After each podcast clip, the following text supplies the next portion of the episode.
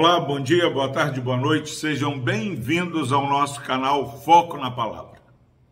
Louvado seja Deus pela sua vida. Palavra do Senhor que se encontra no Evangelho segundo João, capítulo 6, versículo 38. Diz o seguinte a palavra do Senhor: Porque eu desci do céu não para fazer a minha própria vontade, e sim a vontade daquele que me enviou. Graças a Deus pela sua preciosa palavra. Meu irmão, minha irmã, meu amigo ouvinte, é tempo de repensarmos a nossa caminhada.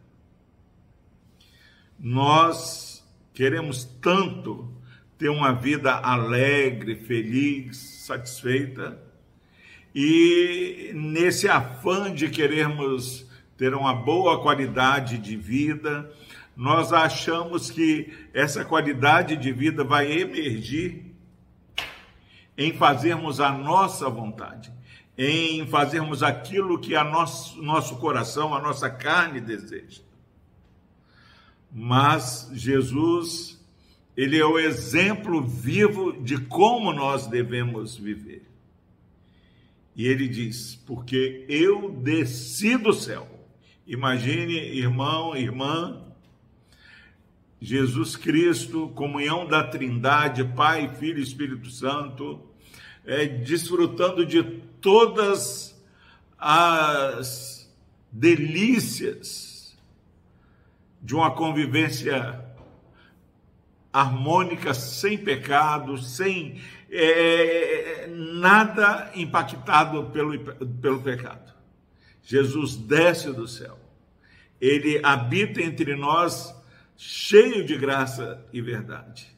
Agora ele sente na pele aquilo que nós sentimos, consequência do que fizemos.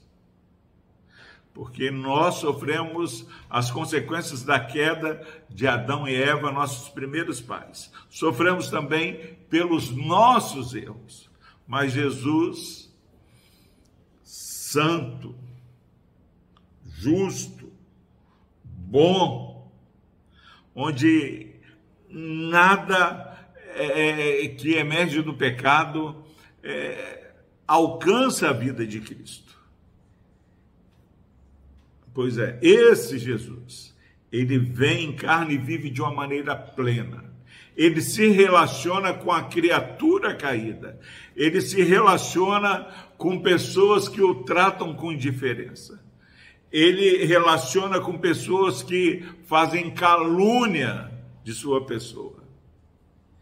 Ele passa fome, ele tem sede, ele sofre perseguições, ele sofre a chacota. Ele anda em humildade, o Deus que criou céus e terra, ele vem na dependência, o Criador é colocado ali na manjedoura, na, nas mãos da criatura.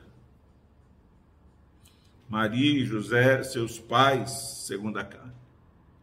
Meu irmão, minha irmã, por que que Jesus desceu da glória?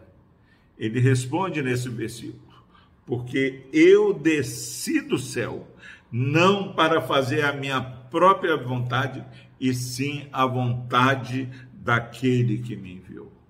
Nós somos enviados por Deus, nós que nascemos de novo, nós que ressuscitamos com Cristo. Nós agora somos chamados a viver uma vida aos pés do Senhor confessando a Jesus como Senhor e Salvador de nossas vidas. Que nesse dia possamos imitar a Cristo que tinha consciência de fazer não a vontade dele. Ele sabia que ele tinha vindo aqui para fazer a vontade do Pai. Ele sabia que ia para a cruz do Calvário. Mas ele fala: Olha, eu não desci do céu para fazer a minha vontade, mas a vontade daquele que me enviou. Não sei são, quais são as suas questões, mas saiba que, indiferente da sua é, questão que você enfrenta, você e eu somos chamados para fazer a vontade do Pai. Seja feita a tua vontade. Vá para a cruz, meu irmão. Encare as lutas. Mas de maneira consciente, fale como Jesus: Eu vim para fazer a vontade do Pai. E diz o texto, toda a narrativa dos evangelhos, as Escrituras dizem que Deus o exaltou. Deu um nome que está acima de todo nome. Ele está assentado à destra do Deus Pai. Saiba que nós que vivemos para fazer a vontade do Pai, ainda que morramos, nós viveremos, porque Deus é Deus dos vivos e não dos mortos.